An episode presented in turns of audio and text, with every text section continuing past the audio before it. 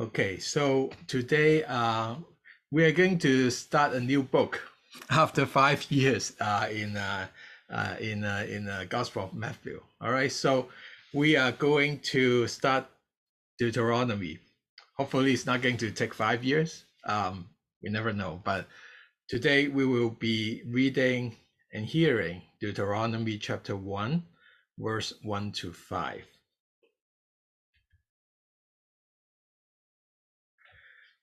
These are the words that Moses spoke to all Israel beyond the Jordan in the wilderness, in the Arabah opposite Suph, between Paran and Tophel, Laban, Hazeroth, and Dizahab. It's 11 days' journey from Horeb by the way of Mount Seir to Kadesh Barnea. In the 40th year, on the first day of the 11th month, Moses spoke to the people of Israel according to all that the Lord has given him in commandment to them. After he has defeated Sihon, the king of the Amorites, who lived in Heshbon, and Og, the king of Bashan, who lived in Ashtaroth and in Edrei, beyond the Jordan, in the land of Moab, Moses undertook to explain this law. So maybe uh, to when we start this new book that we are that we will be diving into, it would be good for us to know why we pick uh, Deuteronomy uh, as our as our series. As we all know um, about uh, the Old Testament, okay, so in the Old Testament or in the Hebrew scripture, there are three main divisions. We know that there are the five books of Moses. We call it Torah. And so that's the that's the section that we are looking at, right? Like Genesis, Exodus, Leviticus, Numbers, and Deuteronomy. So we have got this huge section uh, of of the Hebrew scripture that no matter how you categorize it, right? Torah, the five books of Moses, is always in one group. Why Deuteronomy? So we know that from Genesis, Exodus, Leviticus, Numbers, and Deuteronomy, Deuteronomy is the last book of the five books of Moses. Moses actually has 40 years of reflection after he's gone through all the stuff, all the events uh, with the Israelites. He has condensed and, and reflect uh, in terms of like theology so, which means that if we want to know God from the perspective of um, of of a di- digested theology, um, it would be good for us to look at Deuteronomy because Moses got the time to reflect on it. And it's similar. Some uh, Bible scholar uh, draw an analogy, uh, saying that it's like it's like um, John, right? Uh, the Gospel of John. Gospel of John is very uh, theologically rich compare with with the rest of uh, of the of the gospel. Why? Because there are more time that can be reflected uh, to to to distill the ideas and the knowledge about God. So that's that. So and and also um, uh, this this time that that is being used to to digest and and distill becomes very clear much more clearer than than than than the than the than the books up before all right so that's the first first um uh first reason. Uh is a condensed is a is a well uh, digested um theology that we can learn. Secondly um, is Jesus' favorite book. Why so? We know that from the book of Matthew, uh, we know that, or the gospel, we know that when Jesus is being tempted, he quoted Deuteronomy to fight back, to resist uh, uh, the, the devil, right? So that's huge in in terms of like uh, um, you know like the practical use uh, of the scripture by Jesus himself. And also, we know that the commandment, love the Lord your God, it is um, with all your heart, soul, strength. It is from it is from Deuteronomy. So it's so mostly quoted uh, uh, uh, uh Hebrew scripture book uh, by Jesus himself. So if we were to try to understand Jesus, understand our Lord, what would be uh, it would be a good place for us to to visit uh, the book that he loved, and uh, and uh, and also uh, we we can see the third reason in the text itself. So, wondering. So, here in verse 1, it says, These are the words that Moses spoke to all Israel beyond the Jordan in the wilderness. So, so they are at the border. They have like the, the, the people Israelites, they are at the boundary at the moment of crossover they have already passed the wilderness. Like like maybe people will be worried about not having enough to eat, not enough to drink. Um, but at that moment, it's, it's in the history. It's already done. But then they are at the border of looking, being able to, to see the promised land they are about to enter the heart of the promised land. What does it mean?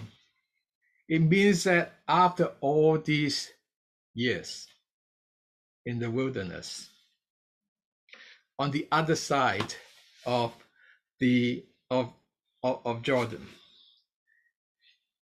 what has been promised is within reach. It means promise, but it also means problems. It means possibilities. What are the, the stuff on the other side? They haven't visited this uh, this promised land uh, uh, for so many years. What do they need to know and be equipped so that they can ready, so that they are ready to go in and occupy?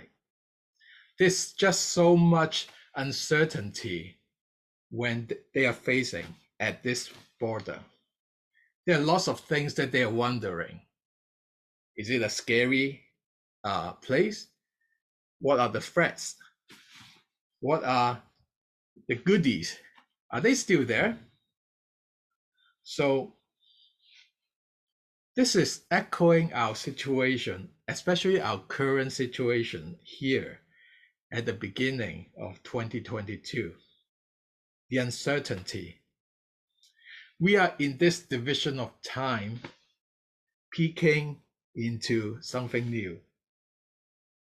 Yet, as we all are aware, there are so many uncertainties in 2022 probably much more uh, than what we have uh, gone through ever. It looks very clouded. Things are not predictable. We don't even know if we will gather physically next month.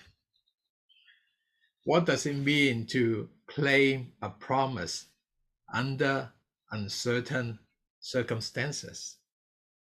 What are the problems and the potentials for us. So that's why it's helpful and interesting to see what God has in store to his people. We need Deuteronomy at this moment.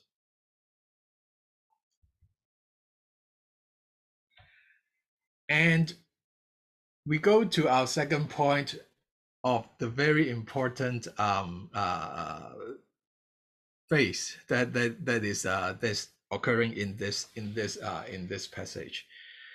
It says these are the words that Moses spoke to us all Israel. Okay, so we know the setting is is is on the other side of Jordan, um, um, not quite entering the heart of the promised land. And then here it says these are the words that Moses spoke. These are the words that Moses spoke. It is indeed the title uh, of the of Deuteronomy.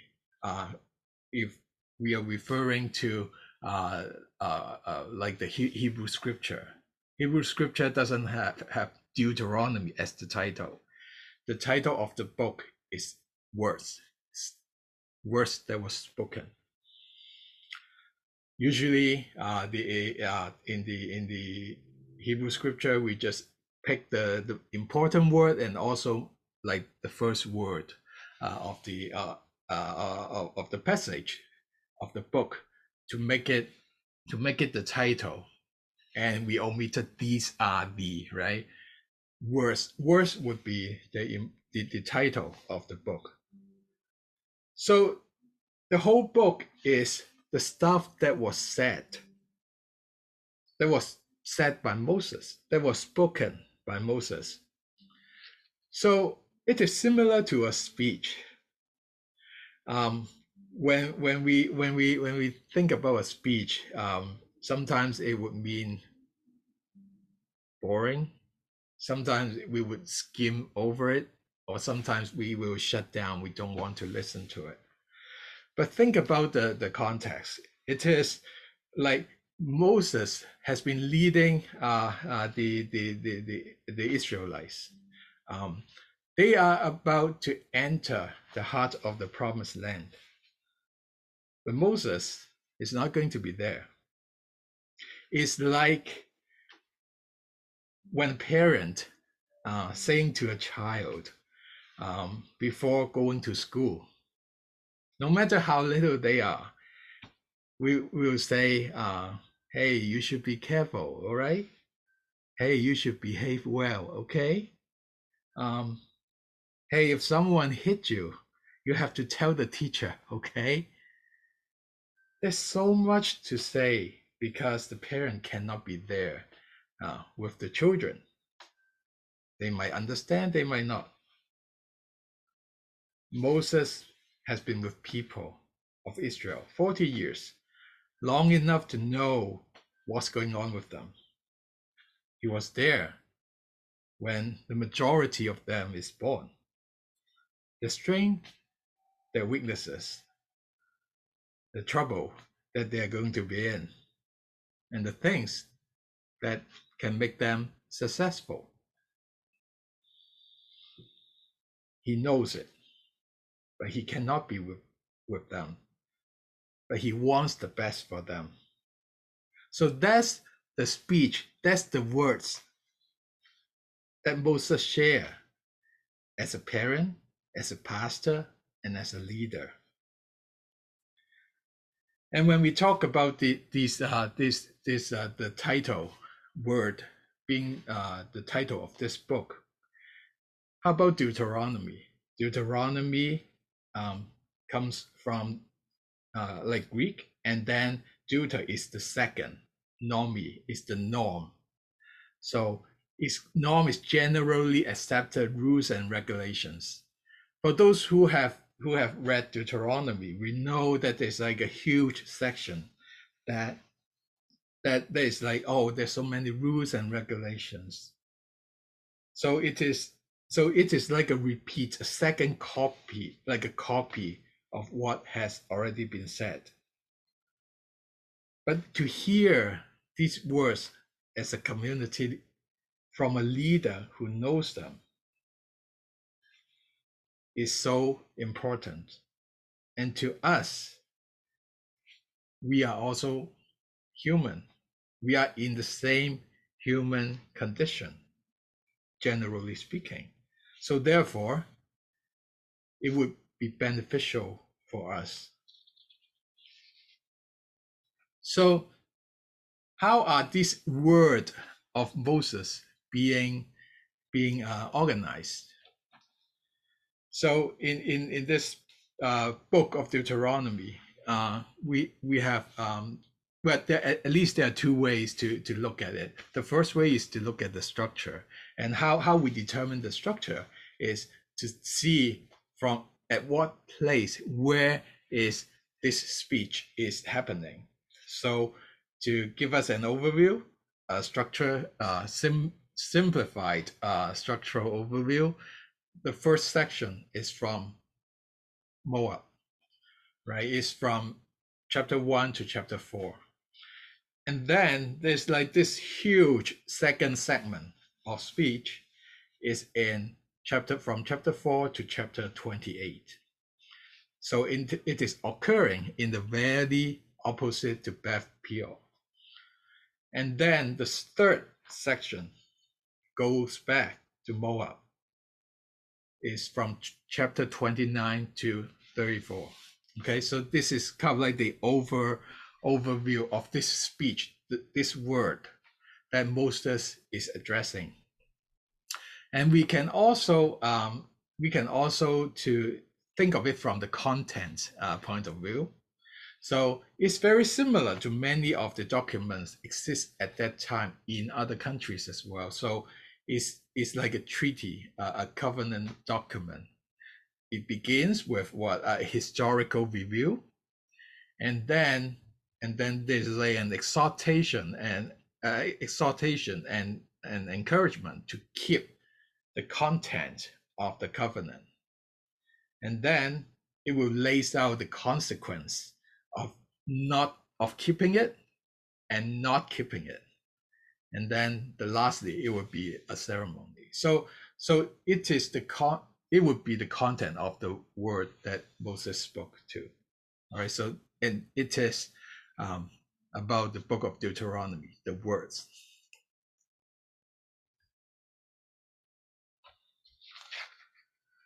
There's a lot of words, the whole book, the whole book. And if we see that we rewind our tape back to Exodus, one of the character main main highlight uh, of Moses in Exodus, it says, Moses said to the Lord, Pardon your servant, Lord, I've never been eloquent, neither in the past nor since you have spoken to your servant. I am slow of speech and tongue.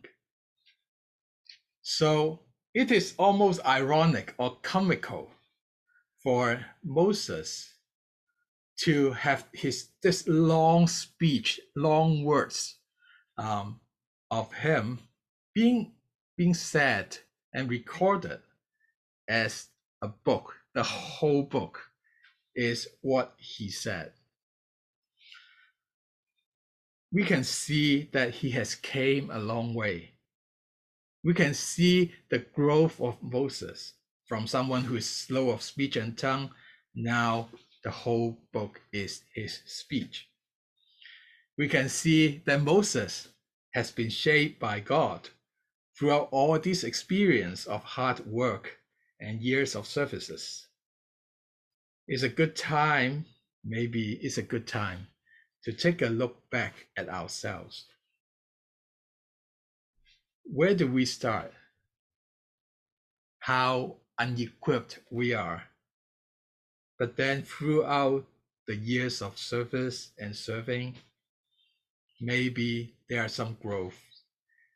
Maybe God has shaped you. Maybe God has shaped us. Increase our ability through service, through His grace. It's a good time to revisit that, to see and celebrate the growth. And of course, it is always at the beginning of the year to think about serving God so that we can have that celebration uh, on review um, years later.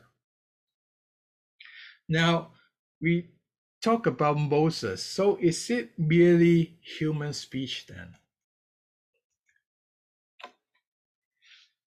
No, it is God addressing to people through Moses. So, in verse 3, Moses spoke to the people of Israel according to all that the Lord has given him in commandment to them. So in the book of Deuteronomy, uh, there are two ways that that that people hear God. So the first way is God directly speaking to people, and there's only a handful of them uh, of occurrence. The majority is God speaking to people through Moses. So we see how heavily and important Moses' voice is being heard by the Israelites. And also the theology being shaped by his words. Moses' importance cannot be underappreciated. And it's, and it's even more profound if we think about it for Jesus in Matthew, right? Like the book that we have studied. To to to be like what he says is being considered as parallel to the five books of Moses because Matthew has five uh, five uh, discourses, and it's even more profound when we know that Jesus teaching his favorite book is has so much to be uh, is based on Deuteronomy. We don't take the teachers, teachings of Moses seriously, and sometimes we have a tendency to trash them. But Jesus took them seriously. Paul also took it seriously. If Paul were to were to reflect on his theology, it would the De- Deuteronomy would play an so important part in forming his own understanding of God. And then from there, he reflects on anything that's new, anything that, that is different, anything that is consistent um, uh, with when he when he write the letters clarifying all, all the theologies. So it means that we have to take Moses' word seriously. Probably more serious than what we have uh, we we we have um, been. And also, not only this this uh, Moses spoke uh, like God spoke through Moses to the people, and it also has uh, like a like a transcending uh, aspect vibe of it because we see that so first of all god's word is is is crossing all the generations. So it's not just limited to one particular time and space. It transcends generations. And it's also mentioned later in the other parts of the book that it should be passed on. And also remember what jackie has preached the passage, many of them are from Deuteronomy. It is supposed to be passed on to future generations. So it is serious enough to not just take it out, take it ourselves, and also teach the kids or the younger ones around us.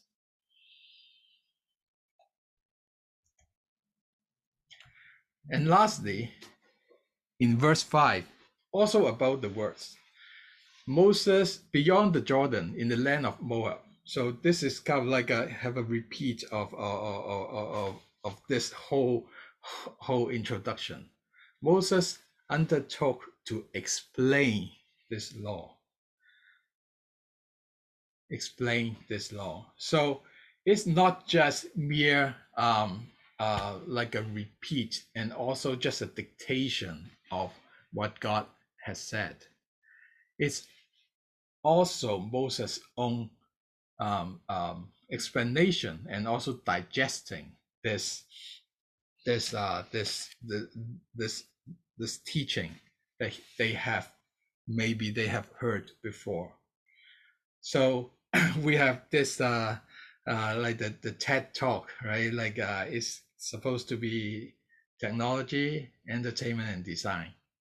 Um, but Moses here in in Deuteronomy is actually doing his own TED talk.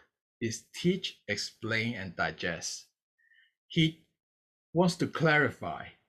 He wants to explain clearly what it means to be the people of God. Right? So so that's that's about the word, the title of the uh, of the Deuteronomy. And thirdly, we see that it's a wonderful journey. It says uh, in uh, verse 2 and 3, it says it is 11 days journey from Horeb by the mount uh, by the way of Mount Seir to Kadesh Barnea. And then immediately in verse 3 it says, In the 40th year, on the first day of 11th month, and then Moses spoke. Now, in this introductory paragraph, in this title, you did get your spoon though. But yeah, Daddy. In this title, uh, that we see it highlights a contrast. It highlights a contrast. From Horeb, that's the point of reference, to the to the Kadesh Barnea. So the, the the the origin and also the destination is already outlined. Not just that, also the path that it take is also being Google mapped. It's like with traffic lights, no speeding, uh, speeding detector counted, and all this. It should be taking 11 days.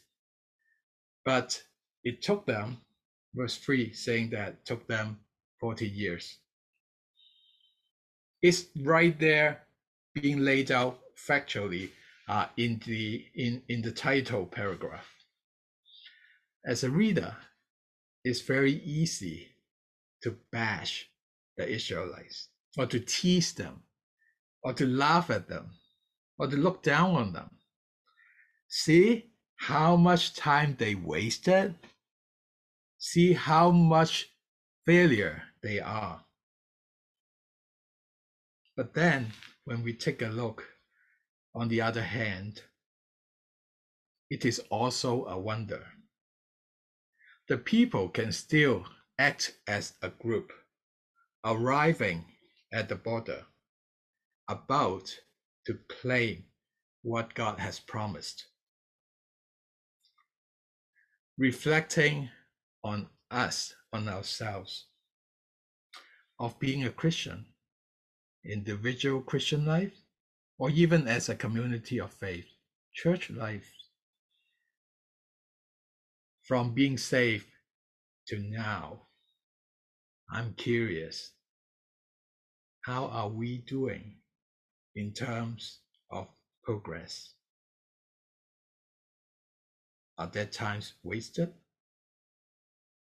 Is it closer to the 11 day scenario? Or we are closer to the 40 year scenario? I'm sure there are times of struggles. There are times of turning back. There are times of getting disarmed and immobilized. There are times of setback. When we reflect, when we reflect on that, we might be very self critical, thinking that we have wasted a lot of time. Maybe just reading this verse, some guilty feeling is being aroused. It pops up. But I'm also pretty sure there has been growth and progress. And we are feeling encouraged and feeling happy about it. So it's most likely this presentation of the 11 days versus 40 years. It will give us mixed feeling and it's okay. We have to know that it's wonderful that we are here, that you are here at the first Sunday of 2022 to worship God. It's a good time for reflection as and it's also a good time of celebration. So may we have the heart to be formed by the word of God. Wherever we are in the journey, as we continue our life and our daily decisions in 2022, it would be great for us at the beginning of this year to have some reflections and also some celebrations. And for those who prefer a more structural introduction, so to summarize, we see that for the book of Deuteronomy, the voice is Moses representing God. Listener is all Israel. And to extrapolate the community of the people of God. And where is the location? It's east and beyond Jordan. And the title of Deuteronomy is actually words. Three part is a three part tech talk. And where in the moment of history, at the border of entering the heart of the promised land. So hopefully this introduction served us as a starting point for us to start to appreciate the word of God, the word of God through Moses, and also allow us to have the time for reflection and also celebration.